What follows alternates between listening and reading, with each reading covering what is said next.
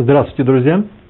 Начинаем наш очередной урок из цикла еврейского поведения с сайта toldot.ru в прямом эфире или в записи, это уж как вам угодно. Называется наш сегодня урок «Прежде чем обвинить других». Э, извините, «Прежде чем обвинять других».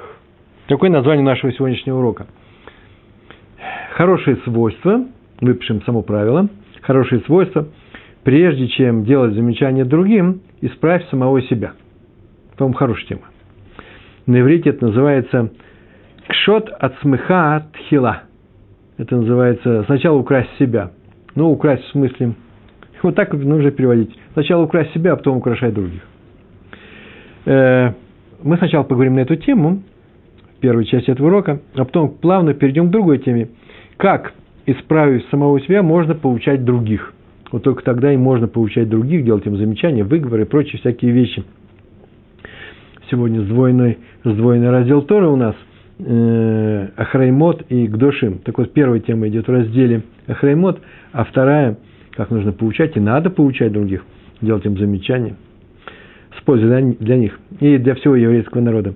Э, это уже в разделе Гдошим. Итак, мы сейчас находимся в недельном разделе Ахраймот – книга Ваикра, и э, после Песаха, и э, тема наша называется «Прежде чем обвинять других». Украсть самого себя, а потом украшать других, да? Написано про Аарона, брата Йосефа, э, брата, извините, брата Моше Рабейна, нашего э, учителя Моше, который посредством э, жертв, э, так он обязан делать его, роль такая, тавкид, тавкидо, главного Коэна в храме, в приносом храме в мешкане, он искупает грехи в мешкане. И э, об этом написано в 16 главе, в приносом храме. И так написано, искупит себя, свой дом и всю общину Израиля. Вот такой порядок. Искупит себя, свой дом, свою семью и всю общину Израиля. И мудрецы учат, что отсюда при помощи драши и ремеза, да, драша – это неочевидное толкование – в отличие от пшата, очевидный, например, и он возьмет козленка и зарежет его на жертвеннике, это называется пшат. Почему возьмет козленка, а, например, не взрослого быка, все, все объяснения на эту тему, э, они это будут называться драж, а все, что касается очень глубоких величин, э, уровней, я туда даже не проникаю, все это называется ремос. Так вот, ремос, намек, э, погружение в глубины и так далее. Так вот, мы сейчас все это проходим при помощи драша. Написано, в Пшате написано, искупит себя, свой дом и всю общину Израиля. Но почему написано в таком порядке? Для этого пришел драж. И правило, о котором мы говорили, хорошее свойство, прежде чем других учить, научи самого себя, вылечи самого себя, э, по-гречески, помните, да, э, врач излечи самого себя. По-русски достань соломинку, бревно из глаза. По, на иврите называется украсть самого себя сначала, тхила. Видите, ну, тут видно, между прочим, особенности. Между прочим, видно здесь во всем в этом особенности национальные да, э, каждого народа. Так вот, сначала нужно искупить свои грехи. Так мы учим грехи своего дома, своей семьи, своего колена. А потом приступить к искуплению грехов всей общины, то есть прочих, прочих людей, общины Израиля. Понятно, что искупление – это вообще-то не сделать выговор. Делать выговор и м- снимать вину с, с людей, самого себя или с других при помощи, э, при помощи жертвы, это не одно и то же. Но цель у них одинаковая. Ведь что такое искупление? Искупить. Это не что иное, как снятие вины с человека. Вот он сделал некоторую вещь, теперь на нем есть некоторая вина, он сделал грех, предположим, не о нас будет сказано, и полагается ему наказание за это. И вот вина снимается с него, или с общины, путем принесения жертв. Это была главная функциональная работа, функциональная обязанность, функция храма, в том числе и переносного. Цель работы храма заключалась именно в этом. И даже первая причина создания мешкана, создания переносного храма, храма в пустыне заключалась именно в том, что его нужно было возвести. Э, после того, как Моше вымолил у Всевышнего прощения еврейскому народу за грех тельца, теперь, чтобы грехи эти не накапливались, э, снимались, надо было построить храм, и он был построен. Так работает храм, любой храм, не только переносной, но и стационарный в Иерусалиме. Э, через жертвы народ и лично, каждый человек избавляется от своей вины. Вернее, это целый механизм избавления от вины, от вины в который включены не только жертвы, жертвы были обязательны, но и, и шува. У нас, все, что сейчас у нас осталось, шува, самоисправление. Жертвы без шувы, при, э, когда человек сделал некоторый грех, тоже не помогали. Так, такая же цель и у меня, как в принцовом храме. Э, когда я отчитываю кого-то, делаю ему замечание, называется умер тохаха, да, я сейчас ему э, делаю выговор, делаю замечание, говорю ну-ну-ну, делаю другим евреям, э, поучаю других евреев, евреев, тем самым я хочу, чтобы они исправились. Верно, да? Для чего я еще поучаю? Не то, чтобы мне было хорошо, чтобы они исправились. И другой у меня цели нет. Это важная вещь, запомним ее сейчас. Да мы уже это знаем. Согласны, да? Другой цели нет. Я хочу только сделать пользу этому человеку. Иногда мне на самом деле кто-то делает плохо и мог бы этого не делать. В таком случае я его попрошу. Нет, не делать. Это просьба. И иногда бывает, что мне приходится защищаться. Это уже защита. И тогда сначала я буду защищаться устно. Я ему скажу, так не надо поступать. Ну, потому что мне очень плохо. Но это редкие случаи, о них нужно специально говорить. А сейчас мы будем говорить о том, Э, что э, о чем написано в Торе, и во второй части это будет сказано, что иногда ты видишь, как человек сделал плохую вещь, не потому что тебе плохо, а потому что он сделал плохую вещь. И ему нужно помочь исправиться. Он со стороны не видно. Э, изнутри человек много не видит, что он делает. Я считаю себя хорошим. Даже тот человек, который критикует себя, все равно он что-то делает, он нехорошие вещи иногда делает, да, он разрешает себя. А другим не разрешает, а других он замечает. Не потому, что все мы критики друг друга, а потому что изнутри сложнее увидеть, оценить собственные поступки, а со стороны легче. А поэтому нужно этим воспользоваться и обзавестись друзьями, раввинами, э, и вообще просто окружением хорошим, которое тебе всегда придет и скажет, мы со стороны видим, Рован, что ты вот сделал не очень хорошую вещь, может быть, тебе стоит подумать о том, чтобы исправиться. Я им скажу только э, спасибо. Тем самым я становлюсь лучше. Человек, который слышит чужие замечания, это не сегодняшняя тема. Э, становится лучше. А сегодняшняя тема человек, который делает другим замечания, э, то он делает этих людей лучше. Но как это нужно сделать? Так вот, первое правило, сегодняшний наш урок – сначала исправь самого себя. А без этого ничего не получится. Итак, тухаха, замечание, выговор. Никогда просто закончить тот маленький кусочек, который сейчас я рассказывал.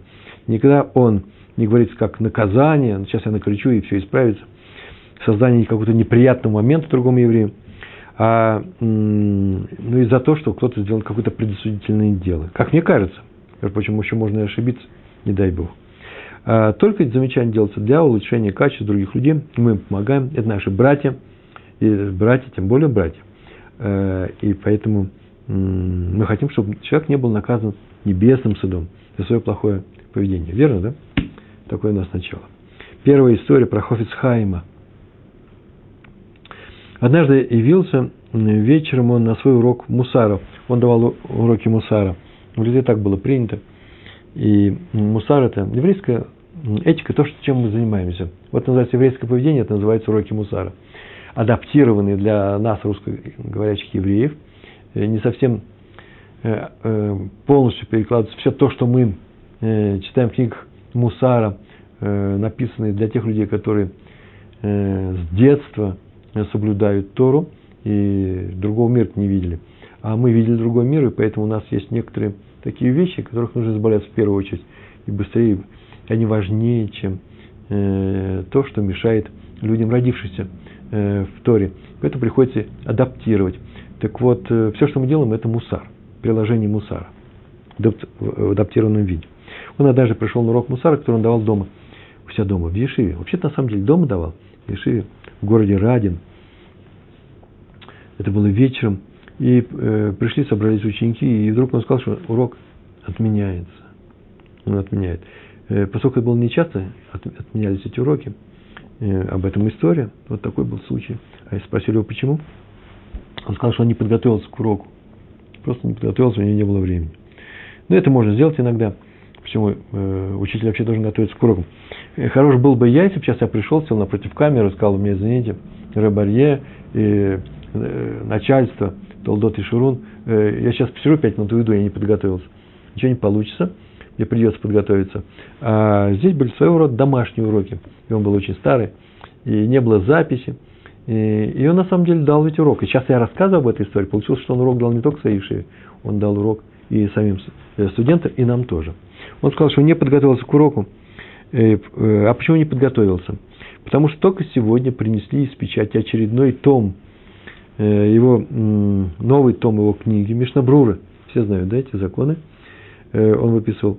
Мы по ним учимся, мы по ним живем. И он сидел весь день, очень срочно нужно было проверить все эти книжки, причем потому что завтра все это разъезжается по разным городам, в торговлю поступает. А у него была особенность, очень интересная. Хофисхайм, э, как я уже говорил об этом, э, он вообще-то занимался тем, что он книги свои писал, издавал и продавал. Этим он жил. Причем дешево. И каждый том он э, проверял.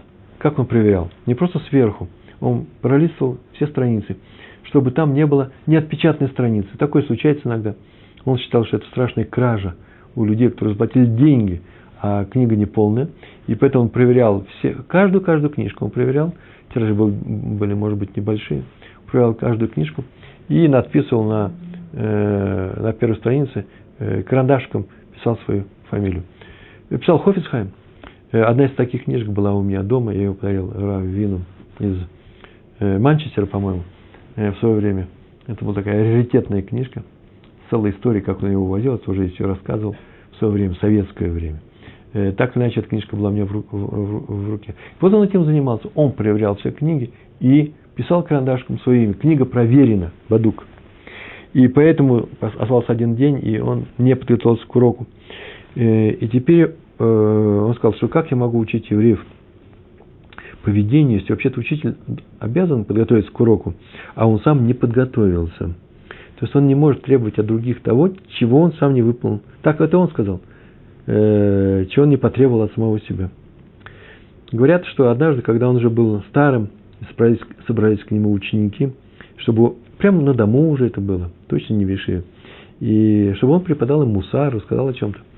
Он был переполнен и рассказов, причем не рассказы просто, как я рассказываю про людей, это я собираю, не все собрано, я только собираю, адаптирую и перевожу.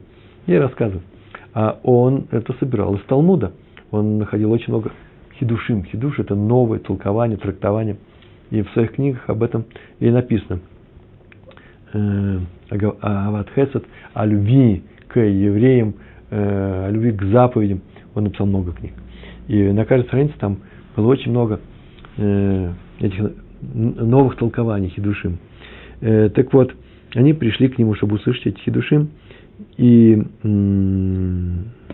а он взял и заплакал. Вообще, нельзя сказать, что он редко плакал, но под старость он это делал часто, но все, все было обосновано. И он сказал, как я могу сказать вам мусар, сыновья мои, дети мои, как я могу вас учить чему-то, если я сам недостаточно учу Тору, сказал он на финале своей жизни. Не боюсь Всевышнего так, как надо – и совершаю много ошибок и прегрешений. Это сказал полнейший праведник. То есть он оценил себя как человек, который э, недостоин звания такого, просто не может назвать себя праведником. Вы так скажете, во всем этом есть нечто от э, такого красования, э, приукрашивания самого себя. Вот человек показывает, какой он хороший человек. Прийти и сказать, ну, куда наши, э, где наши годы, где наши э, заслуги. Так обычно люди делают. Он был настолько честный человек, что на самом деле изучил самого себя и обнаружил, что все это недостаточно. О чем он сказал? Он не говорил это в микрофон, он не говорил это для того, чтобы кто-то записал. Кто-то записал. Но на самом деле он так это и чувствовал. То есть он, как говорится, э, он сказал, что сам себя оценил и нашел себя, э, не выполнив э, всю ту работу, которую он должен был сделать. Следующая история про раби Хайма Адмор Санз. Он так говорил. Вот хорошее выражение. Мне понравилось. Помню, я уже однажды его как-то приводил здесь. Есть выражение, которое нужно знать. Он так сказал однажды. А может, много раз говорил. Когда я был молодым, я хотел весь мир э, вернуть на правильные пути. Прям перевод с иврита так будет звучать. На правильные пути. Он, наверное, говорил на идиш. Потом понял, что со временем, что эта задача мне не по плечу, так сказал Адмор Санс. И занялся своими, э, занялся своими земляками, э, окружением, э, людьми из его города. Но со временем стало мне ясно, что и с этим я тоже не справляюсь. Тогда я ограничил свои усилия, продолжается его высказывание, только с самыми близкими мне людьми, пытаясь привить им страх перед небесами. Так он сказал. Он хотел, чтобы они боялись Всевышнего. Между прочим, трудно сделать самим собой даже. Представляете? Бояться Всевышнего, это называется бояться совершить грех каждую секунду. Бояться плохо подумать. Это мое э, отступление. Решил заняться, э, заниматься только своими близкими мне людьми. Но вскоре я догадался, это уже подходя э, к своим пожилым годам, что если что я и успею сделать в этой жизни, то только исправить самого себя, немного исправить самого себя. Теперь я вижу, что с этим я тоже не справился. Так он говорил Адмор Санс. Хм, идет по уменьшению, по концентрации усилий. А с самого начала можно было бы, это отдельно я говорю, не всякого поучения Адмор Санс, кто он кто я, чтобы такое ему говорить. Но может быть, уже нужно и учить людей, что займитесь самими собой. Э, трудно молодость это сказать. Молодость вокруг э, видит много всякого хорошего, плохого. В хорошем она участвует, плохое хочет исправить.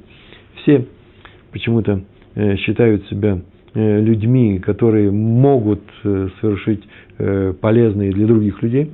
А на самом деле, наверное, конечно, заниматься полезным нужно заниматься. Хорошо бы не мешать бы людям, не делай другим то, что не хочешь, чтобы делали тебе. Уже хорошо. Но вот э, переделать, активно переделать, нужно, конечно, самого себя. Хотя бывает такое, что я вспоминаю свою жизнь до Торы, и хочется переделать всех, но не самого себя, я же нормальный. Вот это вот ошибка. Нужно переделать самого себя, но не всех. Сегодня правило очень простое, практически, лимайца называется. Реали, да? Прежде чем обвинять других, смотри на самого себя. Займись самим собой. Об этом сказал Раби Хайм Адмор из Санз. Сначала украсть самого себя. На иврите это звучит э, пользуются на иврите, конечно, и выражениями из других языков. Я его прочел, прочитал сегодня, но это редкие случаи. Называется «Сначала убери бревно из своего зрачка». Да? То, что сказано, калька с русского языка. Так вот, аналогично стиху про искупление, это мы говорили, да, Ваикра 16, 16 глава, 7 стих, «И искупит себя Аарон жертвоприношением». Там козленка нужно было принести свой дом, всю общину Израиля. Также трактуется стих в книге Дворим, 13 глава, 6 стих. Там так сказано. «Искорени зло из своей среды». Вот что можно сказать, когда я слышу такое выражение «искорени зло из своей среды». Ну, вокруг меня, вот моя среда, сейчас будем искоренять. Да нет, из своей среды, из себя. Вот что отметили мудрецы. И, э, кстати, это неочевидный драж. Почему? Потому что там говорится про ложного пророка, э, человек, который дает ложные клятвы, оказывается, он врун э, э, говорит неправду. Или э, ложный пророк призывает служить другим богам. Посмотрите, в 13 главе книги Дворим, последней книги Пятикнижия. Так вот, его нужно из своей среды убрать. Так написано, убери его. Уничтожь на самом деле. Э, убери пророка. Почему? Искорени зло из своей среды. Все увидят и исправятся. А вот у Виарта э, Ара Микербеха, у Виарта Биур, да, уничтожь ну, как биур хамес, как мы хамес уничтожаем перед Песхом, уничтожь ара, плохую вещь, микербеха из своей среды, то это означает сначала очистить самого себя. Вот ты еврейский народ очистить самого себя, или ты еврей один, очистить самого себя, а потом берись за других. И трактовка мудрецов здесь очень простая. Если хочешь, чтобы тебя услышали другие, сначала исправься сам. И вот шестой раз я сказал, и сейчас еще девять раз скажу, в других совершенно конспектах, в других ракурсах – и вы увидите, что это вообще на самом деле актуальная вещь. И хорошо, если у нас это останется, э, ну, хотя бы пару дней после этого урока, как только мы первое замечание сделаем, нужно будет подумать, ой, а не ставлюсь я тем, что вот то же самое я делаю, может быть, в меньшей степени. Ну, что такое в меньшей степени? Ну, как говорится, соломинка, бревно в меньшей степени. Значит, маленькие дела ты разрешаешь себе, а другим только крупные дела не разрешаешь. Посмотри, что очень часто так и бывает. Мелкое дело я не разрешаю чужим, а себе крупное. Почему в русском языке сказано бревно из своего глаза убери? Об этом пишет э, в своей книге Раби Лезер Папу. Интересная, хорошая книга. Сегодня утром я открывал ее. Если ты хочешь, чтобы тебя выслушал твой ближний, Ну, почему ты это захотел? Э, на самом-то деле ведь не надо хотеть. Мы потом будем говорить сегодня в нашем уроке. Есть такая заповедь. Сделай внушение своему ближнему. Ну вот, предположим, человек захотел, и на самом деле хочет выполнить заповедь, а это называется захотел. Так вот, сначала исправить свои слова и свои дела, а потом исправить других. Так написал Раби Лезер Папа. И э, сделал сноску. Обосновал, как сказано у пророка, как сказано у пророка Цфании, э, самое начало первый стих второй главы. Иткошишу вакошу. Очень интересное выражение. Вот когда я переводил, э, это называется э, очень-очень раскаетесь. По-русски даже раскаетесь, возвратный глагол, да? Раскаетесь и раскаете. Вот на, на самом деле, что здесь сказано. Иткошишу вакошу. Раскайтесь и раскайте. Это называется исправ, исправьтесь, тогда исправляйте. Так сказано в трактате Талмуда Бава Батра, 60-й лист, самых, вторая страница. Прям на это и ссылается Раби Лезур Папа. И добавляет, а именно, кто, не будучи умным, поучает других, говорит, ну, нужно спать умно, а сам он не очень умный, то тем самым позорит себя. Потому что послушает его и скажет, чему он учит? Сам-то он не исправляет – Э, сам-то он это не исполняет. Здесь говорится о том, почему он не будучи умным, потому что он сам нарушает это, это положение. Это называется поведение неумное. Так вот, есть такое выражение, на иврите прям пидгам, это называется пидгам, поговорка. Красиво получает, но некрасиво себя ведет. Учит тонко, дореш, кафе, вальмкаем лоев. Ну, я про себя могу только сказать от себя. Это самое страшное качество, которое вообще, вообще бывает, особенно у учителей. Я вот сейчас учитель, да? Многие берут на себя функцию учителя, когда их не просят. Но если даже просят, вот тогда можно еще учить, если ты знаешь. Э, на самом деле, э, о каком страшном качестве я говорю, когда человек сам не ведет так, как он обучает других. единственное оправдание, уже как говорил, я нашел у Хофицхайма, и мне стало сразу легче жить. А именно, когда я предстану на суде и скажут мне, ну что ж ты не на... Сам ты не так исполнял, вот как вот требовал ты от других людей. Они же могли подумать, что ты находишься в мире идеала. Конечно, они так не подумают, я надеюсь. Но все равно много требуется от людей. Значит, ты сам это исполнял, а ты не был таким. Так вот, по с Хайм я скажу, так я на суде скажу. А мы вместе очень старались. Я и мои ученики. Это единственное, что мне может оправдать. Я и мои ученики. Мы старались. Ну, мои слушатели в данном, в данном случае. Об этом написано в книге Меша Хахма. Почему евреям перед их исходом из Египта было приказано отпустить всех рабов? У них тоже были рабы. Евреи были рабами. Они были рабами. И у них были рабы. Вообще, на самом деле, э, э, все египетское царство представляло собой такой дом рабства. Так и сказано о нем. Э, э, Бета Вадим. Э, и даже фараон был раб своей идеологии и так далее. Там все друг друга были рабы у следующей пирамиды, у следующего, следующего уровня. И у них тоже были рабы. Им было сказано, вот сейчас вы пойдете к фараону и будете отпрашиваться, отпусти нас на три дня в пустыню, мы будем служить своему Элоким. Так вот, вам нужно отпустить своих рабов, потому что вы-то не можете прийти к фараону и вести себя по-другому. Раз вы просите фараона, вашего рабовладельца, отпустить вас от работы, от рабства, хотя бы на три дня, отпустить своих рабов. Об этом сказано в Мешахахме. Это и называется сначала украсть сам себя, а потом, а потом украшать других. То же самое мы учим из стиха, который идет чуть ниже, э, тот же в 16 главе, 13 стих – и положит курение на огонь перед Всевышним. О, интересное место.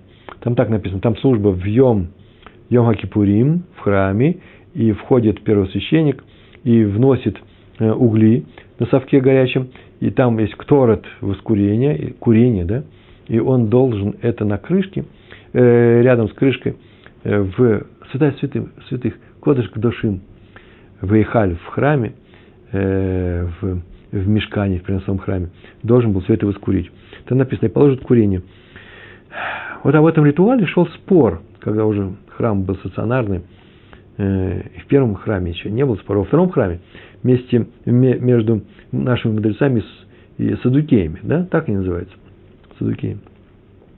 И последние так говорили, что огонь надо зажечь снаружи и внести их в, в эти чертоги, да, в, за занавес, а внутрь, там, где лежал Арон Акойдыш. А мудрецы читают стих, как он написан, огонь надо было развести э, внутри. Э, судаки, между прочим, тоже не просто так, они взяли и сказали, вот мы вот решили, что снаружи. Они вообще выводят это из стихов. Там так было написано. И внесет внутрь совок полный горящих огней, э, полный горящих углей. Полный горящих углей. Это и называется э, внести, э, внести огонь. А мудрецы говорили, это только уголь. Огонь разжигается от этих углей, разжигается уже э, снаружи. В свое время давали даже клятвы, чтобы как себя вести. Вы знаете, да, что иногда э, первосвященники были сами из Садукеев, э, и они могли это, выполнять эту э, функцию, их назначал и царь, и так далее. Это целая история из э, последних, э, последних двух поколений, трех поколений э, второй, второго Иерусалимского храма. храма. Так или иначе, в споре победили наши мудрецы, а не Садукеи – которые оказались всего лишь конъюнктурщиками, которые трактовали закон так, как им удобно. Вот прямо из этого стиха и это и было видно. Нам удобнее вносить э, снаружи, будем читать впрямую. Э, на самом деле, э, в одну эпоху у них было одно, в другую было другое. Поэтому им, прежде чем учить наших мудрецов, нужно было исправиться самим. Но они исправились. Нет теперь садукеев. Вот на это указал Раф Эляу Деслер – в своей книге Мехтав Мильяву. Не на то, что нет садукеев, а именно эту особенность. Сначала украсть самого себя. Когда человек получает других людей, надо, чтобы это поучение выходило у него из самого сердца. Такое правило. Я так долго говорю, так мало всяких историй, но это же важное правило. Если ты хочешь сказать другому нечто важное, и если ты хочешь, чтобы он тебя услышал, скажи это не ртом, а сердцем. Вот когда ты прочувственно скажешь, и скажешь, что такое сердцем, не закричишь от сердечной боли, нет, а скажешь самого сердца, то есть скажешь именно то, о чем ты думаешь. Вот так ты полагаешь э, внутри самого себя. Вот это и скажешь, и это будет услышано. То, что выходит из сердца, входит в другое сердце. Правило, по-другому это не бывает. Вы так скажете, ну что, это понятно. Но иногда бывает, вышло не из сердца, вошло в сердце. Нет, повторяю. Только то, что вышло из сердца, войдет в другое сердце. Мы надеемся на это, тоже не всегда. Но если не вышло из сердца, вышло не из сердца, это не будет услышано никогда. Так, или будет услышано, но в неправильном, неправильном образом. Например, пошел ребенок, на него накричали и сделал. Так он просто боится папы с мамой, а не потому, что он решил исправиться. Э, когда папа с мамой кричат на ребенка, мне бы хотелось их спросить, что вы сейчас хотите? Чтобы что? Вы скажете, мы хотим, чтобы он этого больше не делал. Или мы хотим, чтобы вот он именно вот это сделал. А вы не хотите, чтобы он вас просто боялся? По крайней мере, вы сейчас добились именно этого. Нужно посмотреть, что вы делаете. А поэтому говорите на самом деле, что у вас там внутри. И не шумите, пожалуйста. Итак, у нас Илья Деслер сказал, что только то, что выходит из сердца, входит в сердце. Это известное правило. И он добавляет, но из сердца может выйти то, сейчас я об этом сказал, только то, что в нем живет, то, что в нем укоренено. Поэтому сначала причини себя, а потом учи других. Причини себя, чтобы это у тебя было в сердце. Правда, здесь есть некоторые вещи очень глубокого содержания, мне кажется. Дело в том, что если вещь, я говорю медленно, потому что мне самому себе нужно сформулировать, если нечто, какая-то вещь, какое-то положение выходит у человека не из сердца, он просто так думает из разума. Значит, та вещь, которая выходит из него, я про, слова говорю, поучение, делается не ради небес, лолишма, лолишем шамаем – а ради чего? А остается один ответ. Он получает других ради своей пользы, ради самого себя. Например, чтобы не было чтобы ему было удобно, например, чтобы было дома тихо, поэтому убери игрушки, а мне не хочется, чтобы они валялись, потому что мне неохота их собирать. Это ему удобно так.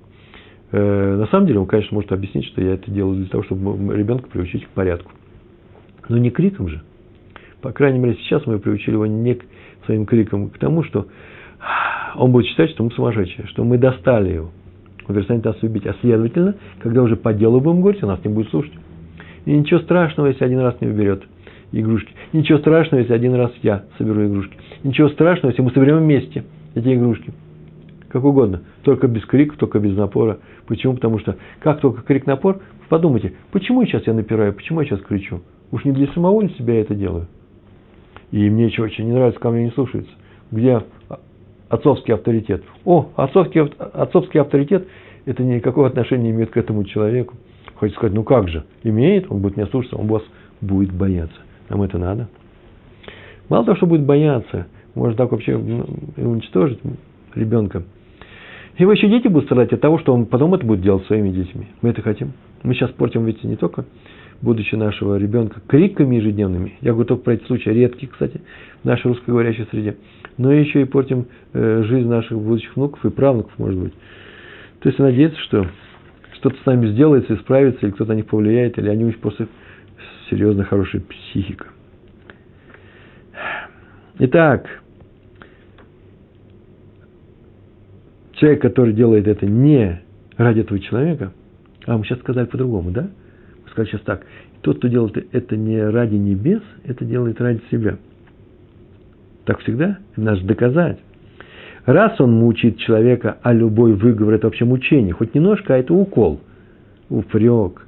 Это неприятность. Поэтому это называется, это называется мецаер, цар.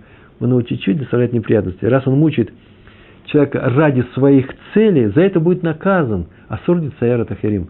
Запрещается, э, запрещается что делать? Запрещается сидеть, слушать мой урок и не писать вопросы. Вот, пожалуйста, у вас вопрос возникает по ходу дела или нет? Ну, пора уже писать. Только пишите коротко именно вопросом. Э, так вот, он за это будет наказан. Почему? Потому что он сейчас мучает человека. Даже своего ребенка. За это он будет наказан. Такое правило, мы уже говорили об этом на других уроках. А его грех, вот этот грех, мучить другого человека, э, велик и наказание велико. Об этом написано в Михтав Ми Ильягу, третья часть, страница 139 на иврите. Я взял сегодня это, пересказал. Наш вывод, если умеет получать другого человека ради самого этого человека, за это получит награду. Если ради своей пользы, получит наказание. Одни и те же слова, цели разные. А насколько все диаметрально противоположно. Об этом говорит Адмор Бедин Унгвар, называется, глава судей Унгвара. Ради Минаша Кляйн. Так он сказал.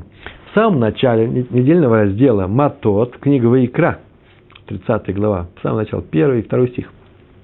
Там так написано. «И сказал Моше начальникам колен, колен Израиля». Рашем Матот. Мате – это, Мате – это колено, штаб, да? Начальником. Так он сказал, так повелел Всевышний. А потом идет целое правило. Если кто дал клятву или дал обещание, недр и так далее, все, что вышло из его уст, должен сделать. И вот обнаружили, что так сказал Муше э, руководителем колена Израиля. А в конце идет уже второй, все, что вышло из ваших уст, должны, должны делать. Так вот, прежде чем начальники будут получать народ, передавая им слова Всевышнего, евреям, то сами должны это исполнять. Иначе никто их не будет слушать. И имеет право не слушать. Э, в последнее я не говорил, не знаю, сейчас нужно подумать на эту тему. Все-таки это от Всевышнего. Я не знаю, что это от Всевышнего. Я знаю, что точно Всевышнему сказал передать мне то-то, то-то, а он сам это не делает. Я, я могу сказать, а раз передаточное звено это плохое, надо подумать, это царих июнь, нужно подумать. Э, спрашивается, вопрос пришел с далекого рубежа. Получается, что замечания, сделанные родителями ребенку, должны соответствовать всем законам ТОХХ, увещания, увещевания? Конечно. А у кого-то другое мнение было? Не делай другому то, что не хочешь, чтобы делали тебе. Это и касается наших отношений с детьми. Вы скажете, необычайно трудно воспитывать детей. Да, конечно, мы об этом говорим. Да невозможно. Очень трудно. Придется. Я видал дома и семьи, где это делается, и вырастают нормальные люди, праведниками. праведниками. Э, что делать, если э, не выполняются эти условия? Ну, не выполняются эти условия, не знаю, делайте, что хотите, пожалуйста. Написано, сказано в Рава Десера, наказание жуткое за это будет, если вы мучите, мучите человека не для него самого. В частности, если вы исправите в другом то, что не исправили в себе, наказание. Вам хочется? Теперь делать что угодно. На самом деле, конечно, наш урок должен быть такой. Нужно же помочь людям. Пришли, они что значит хочется? Мы по-другому не умеем, что нам делать. Ну, так сегодня мы учим первое правило. Все понемножку, все сразу нельзя выучить. Сначала исправляю в себе. Давайте вот сделаем прям ответ на этот вопрос. Вот как в первый раз мы захотим сказать что-нибудь ребенку, сделаем такую следующую вещь. Подумаем. Ой, а я не делаю то же самое. Прямо сейчас, в своей жизни. Ну, не час, пять секунду, а в своей жизни. Раз. А второе еще интересно, еще интереснее. А я так не поступал, но не обязательно в этом возрасте. Хотя достаточно, если даже в этом возрасте поступал. А, так ты поступал в этом возрасте. Так это может быть вообще у вас генетика. Генетика. Не знаю. Это тоже должно облегчить нашу жизнь. Э, и тебе было плохо, ты плакал, иначе не обижал другого человека. А вообще я этого не делал раньше. Сейчас, может быть, исправился, сделал шу. Теперь я очень серьезный такой харидимный еврей с кипой на голове. Огромными кипе, э, на голове. Аж пригибаюсь я под ней. И цицит у меня огромный, аж волочится. Так вот, не делали то же самое, что я хочу, чтобы не делали другие люди. Например, в частности, мой ребенок. Полезный вопрос. Нужно задавать его. Так или иначе, обижать детей нельзя. А что делать, если, если они обижаются? Не обижайте. Итак, какое правило было? Начальники, прежде чем будут получать народ, а мы в семье свои начальники, прежде чем они будут получать свой народ, передавая им слова Всевышнего, сами должны это исполнять.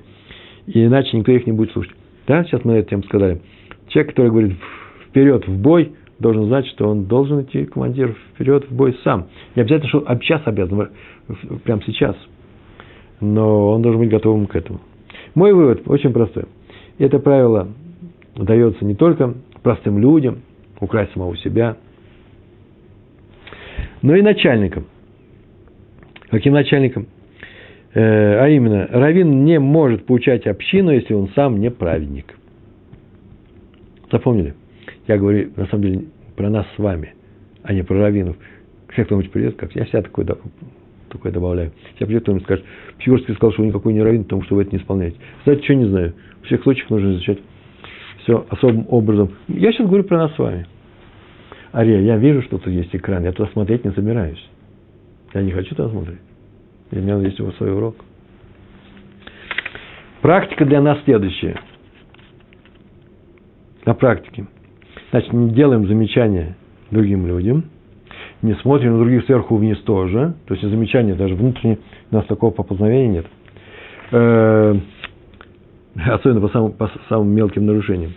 И если сами, хотя бы раньше, хоть когда-то, однажды, совсем немного хотя бы, поступали точно так, как вот сейчас поступает этот человек, которому делаем это замечание. Речь идет не о размерах, а именно о самом действии. Вопрос, но э, что может сделать вообще человек, который сделал шуву? Ведь он же сделал шуву, он теперь не делает таких плохих дел. Раньше делал, теперь не делает. Разве он не может научить другого не повторять его ошибки, как дел, которые он делал он сам в прошлом? Ответ может. Конечно же может. У него теперь опыт есть. Но получая именно мягко, именно щадя, э, не обижая. Ни в коем случае не требовательно. Э, ибо не имеет права. Вот он не имеет права требовательно э, э, требовать от других исправления. Сам же он этого не делал. Впрочем, Раф Дессер дал уже нам такой совет. Учи ради самого человека. Ради этого ребенка. Не потому, что я устал, пришел с работы, и мне не хочется, чтобы он шумел, чтобы он игрушки везде разбрасывал. А ради него самого. Если на самом деле я хочу, чтобы он собирал игрушки, ну, сделай это с легким сердцем, вместе с ним это сделай. Не для себя, а для него. Так сказал Раб, Раб Дессер. Делай это ради небес. Это называется ради человека. Определение простое. Если для себя, мне так удобно, мне надо укрепить свой авторитет, мы говорили об этом, а то они сядут на шею. Да точно, они сядут мне на голову, если они не будут шуметь. То это не ради небес. А все остальное, кроме этого, это ради небес. В том числе ради своего сына, это называется ради небес. Об этом сказал Рави Бенцион Альберштам, Адмор из Бобова. Бобов. Так сказал он. Он сослался на, на Тагилим, садик, 90, 90 глава, 90, да, э, третий стих, там так написано. Ташеф эннош от дака. Ой, так интересно переводится, сейчас вспомню. Везде так переводится, по-моему, даже я так переводил. Называется «Верни людей, верни человека пока ему не станет плохо. Вот так возвращает. Так сказано Всевышнему. А это, оказывается, вообще-то э, есть еще, это пшат, а есть драж. Драж – это неочевидное э, трактование. Так называется, э, называется. Прям человеку.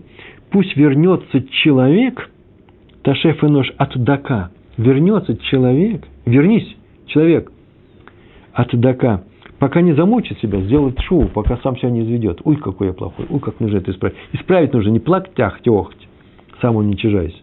Это никому не нужно. А взять и исправить самого себя. Как сильный, будь сильной личностью. Будь сильной личностью, исправляй сам себя. И там так написано, пусть вернется человек, пока не замучит, не замучится. И тогда скажешь людям, вернитесь. Слышите, как интересно, да? Вот сам себя верни, тогда скажи другим, исправьтесь. И это Рави Бенсон Альберштам. У нас там был еще был один какой-то вопрос. Если они спрашивают, э, мне нравится, написала Эстер латинскими буквами. Я вот сижу сейчас и думаю, что же это что за слова такие? Но все равно нормально, нормально. Я могу прочесть. Ну, во-первых, Зев с Украины, Шалом Раф, э, Рэб Рувен, Раф Рувен и Хаверим. Здравствуйте, Рэб Зев с Украины. А теперь, Эстер, страшно, в нашем поколении кто устоит. На эту тему у нас сейчас будет маленький рассказик. А, э, еще как интересно, а мне не интересно, что у нас там в нашем поколении делается. Меня интересует, интересно, что я сделаю. Я должен устоять. Эстер, мы с вами должны устоять. Больше никого нет, вся надежда только на нас с вами. Не другие, а мы с вами. Ничего? Ответ. Но мы еще поговорим на эту тему. Спасибо за вопрос. Ну, это вообще такое риторическое вопрос в нашем поколении. Кто устоит? Хорошее выражение. Но несерьезное. Потому что мы смотрим на самих себя, а не на других. Теперь, после того, как мы выяснили, что нам надо сделать самим, сначала самими собой, самими собой, мы перейдем к теме второй. Какая тема? Как нам, полным праведникам, делать замечания другим людям. Теперь мы полные праведники. Мы исправились. Только после самоисправления это можно делать. Так вот, мы самоисправились. Написано в книге Ваикра, 19 глава, 17 стих, «Увещевай своего ближнего, не принесешь за это, за него греха». Всем известен этот стих. Между прочим, следующий стих в конце написано «Люби ближнего как самого себя». Помните, да? Вот такое место, совершенно замечательно. Увещевай своего ближнего и люби. Может быть, это одно и то же. Нужно сказано, увещевать закон, целуй, приказ. То есть, делай ему замечание, воспитывай его, наставляй. И тогда, и тогда не будет на тебе его греха. Так вроде бы звучит.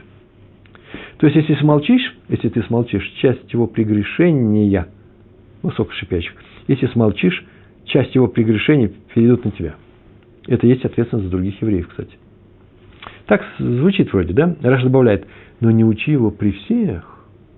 Прямо на этом месте написано, только не при всех.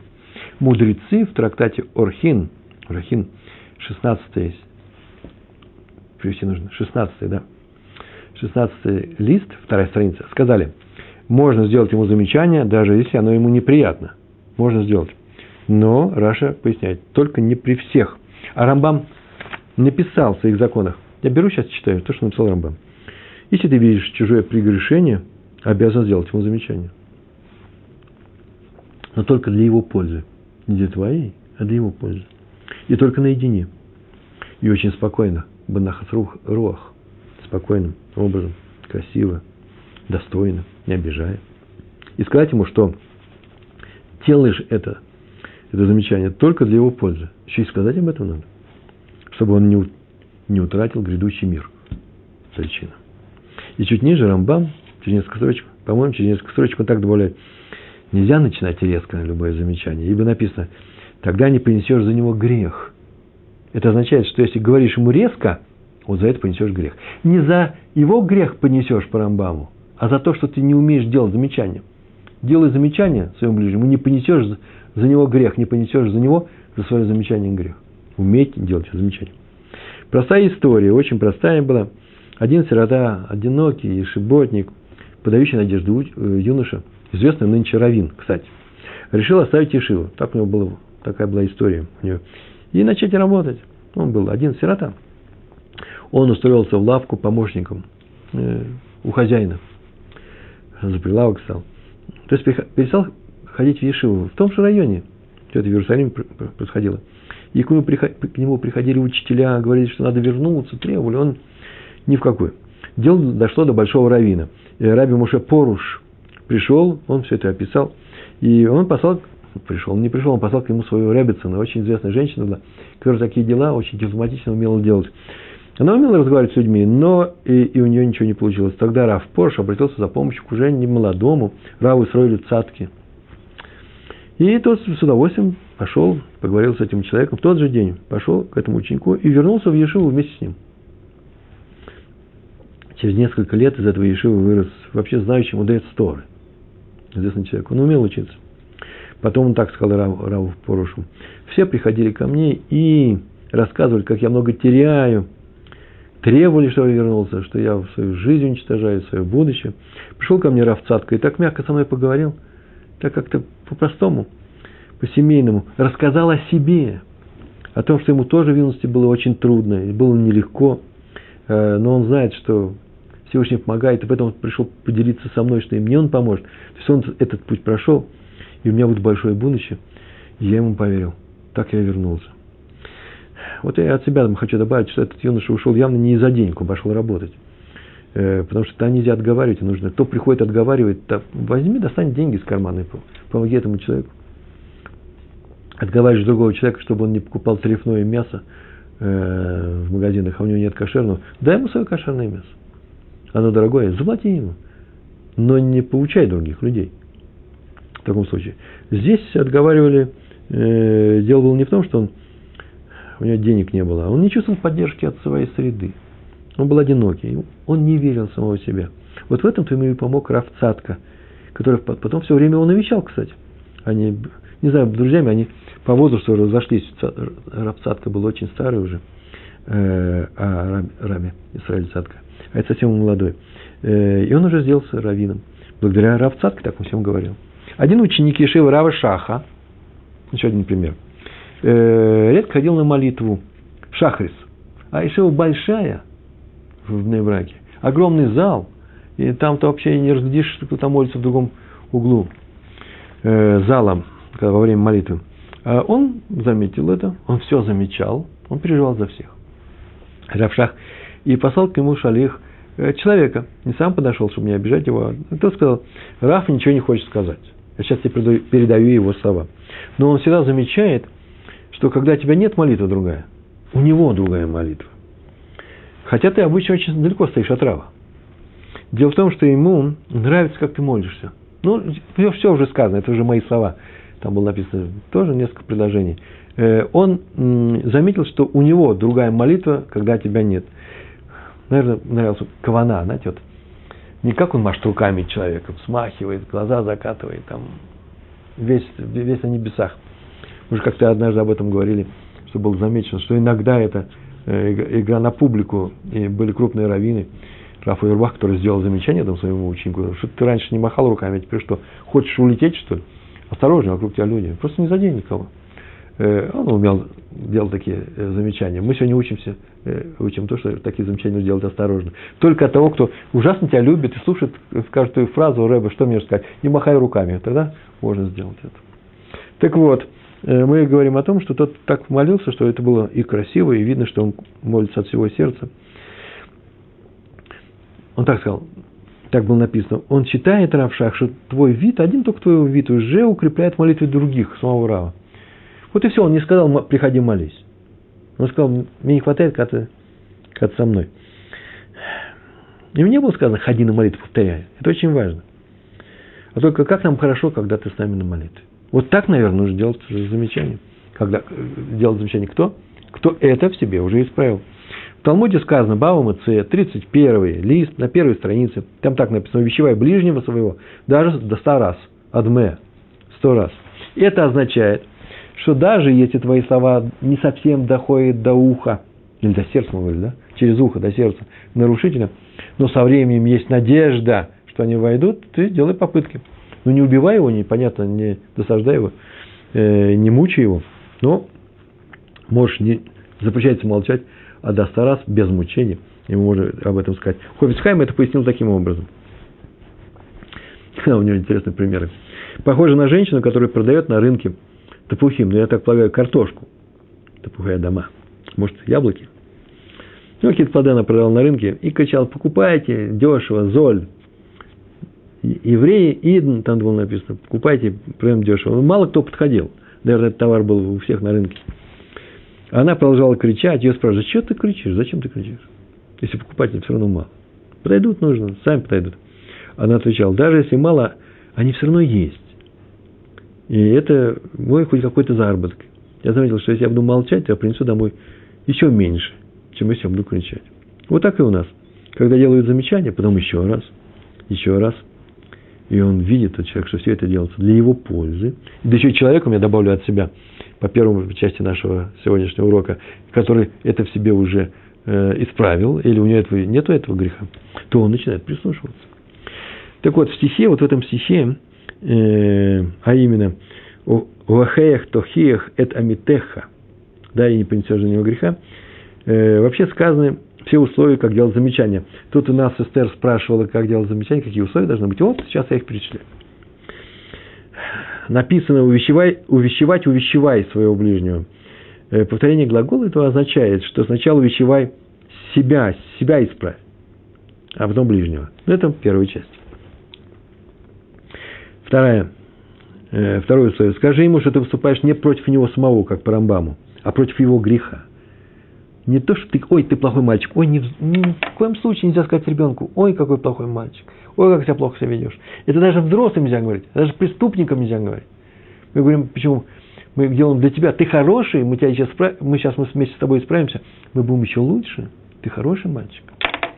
Ни в коем случае не о том, что не против него все это выступает, э, ты выступаешь, а против его греха. И такой же грех вызывает у тебя в других людях такую же реакцию, поэтому ты его не нашел как объект э, своих, э, своей реакции негативной. Третья вещь. Эт амитеха написано, э, увещевает своего ближнего. Это амитеха. Покажи, что он в одном с тобой народе, что ты входишь в то же самое замечание. То есть, если ты делаешь то же самое грех, то же самое прегрешение, то тебе тоже полагается такое замечание. Нужно дать ему это показать, увидеть. Амитеха в своем народе. Покажи ему сначала, что он твой ближний. Об этом мы говорили. Начни, начни с положительных слов. Не приступай сразу, кто не убрал игрушки. Сейчас мы тому, того лишаем мультфильмов. Мультфильмов лишаем. Человек не слышит игрушки, ему все равно какие игрушки, ему мультфильмов лишают. И он начинает плакать. Э, не получится. Нужно сказать, какой человек хороший, замечательный, мультфильм ему полагается. А потом уже вместе с этой садкой в пилюле можно, конечно, сказать, ну вот, ну, а игрушечки нужно убрать.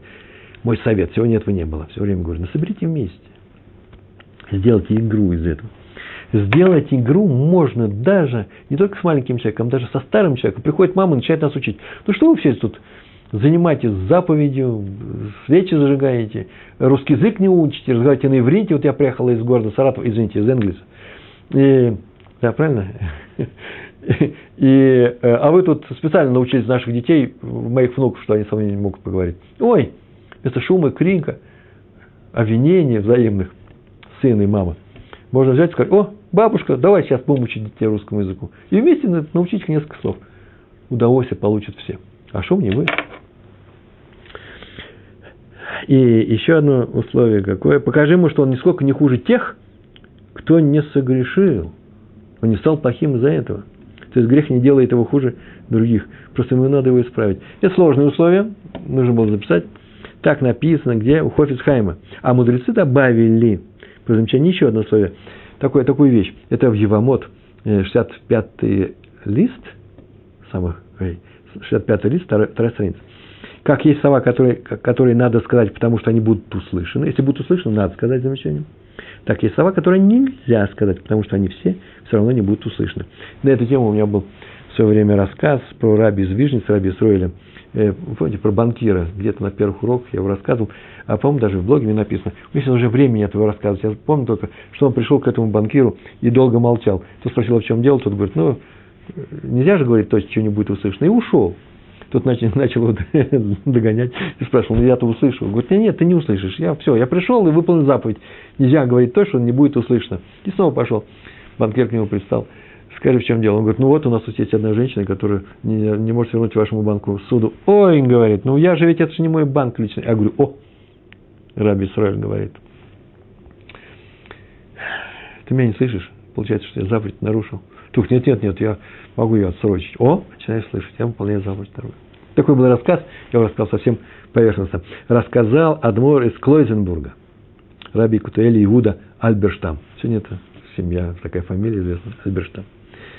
К нему эта история пришла через несколько поколений от Раби Мейера Адмор из Промышлен. Промышлен. Так вот, к нему обратился один торговец из Львова, в Львове было много евреев, с жалобой, что он не знает, что делать. Оказывается, он постоянно ходит в начале каждой субботы по всем лавкам, лавкам, лавкам прямо перед субботой и предупреждает, что сейчас уже время кончается, вместо сирены служил там, и нужно прекращать торговлю. Он со всеми ругался, все его шумели, кричали, и никакого толку не было. Ругань стояла, а Адмор им так сказал, фразу такую сказал. О, на эту тему. Вы говорите сегодня, Эстер, ты нас слышишь? Вы нас слышите? Он сказал, наше поколение не такое, как прошлое. Раньше такие крики действовали, потому что люди боялись греха. Они теперь боятся. Но их Ецер стал сильнее. Ецер – плохое начало. Это то, что называется торжеством темных сил. Я еще такой фразу никогда не произносил. Сейчас приношу. Называется ситра ахра. Темные силы с ада вышли и нами управляют.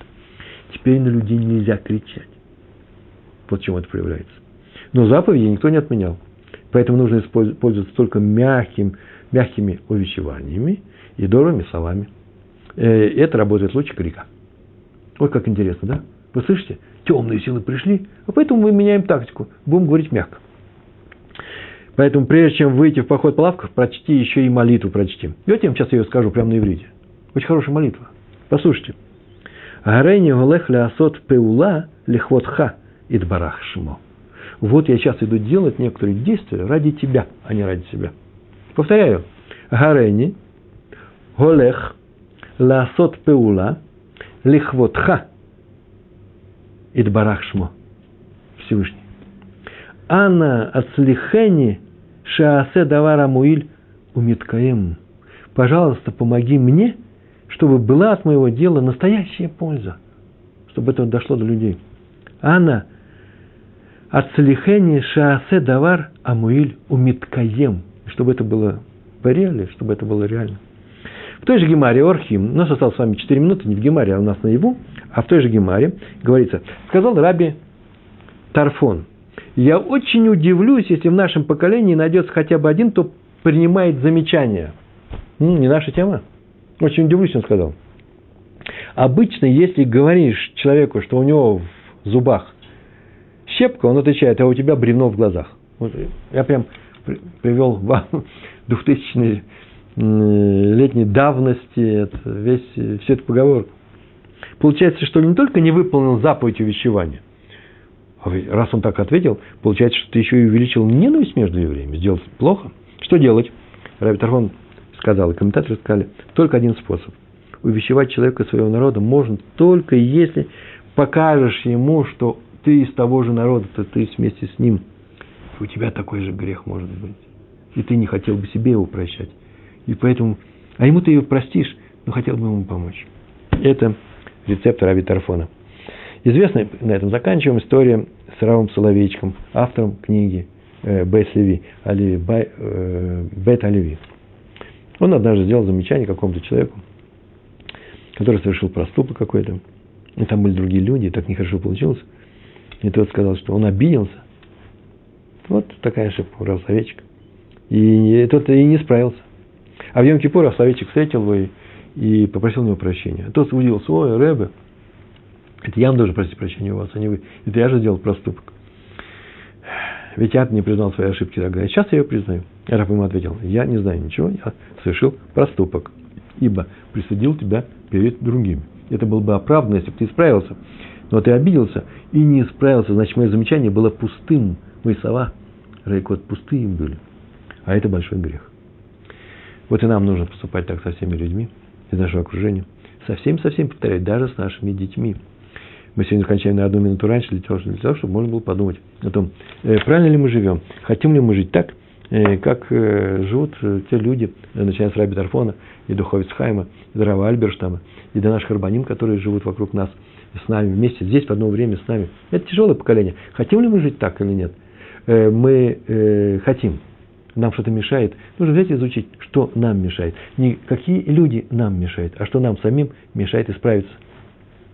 что мы должны сделать, чтобы мы делали, выполняли заповеди э, Всевышнего, в том числе одну из самых трудных, не проходи мимо нарушения другого человека, сделай ему замечание. Это одна из самых тяжелых заповедей. Что нужно сделать так, чтобы из-за нее, выполняя эту, эту заповедь, мы не понесли грех, чтобы мы не обидели человека.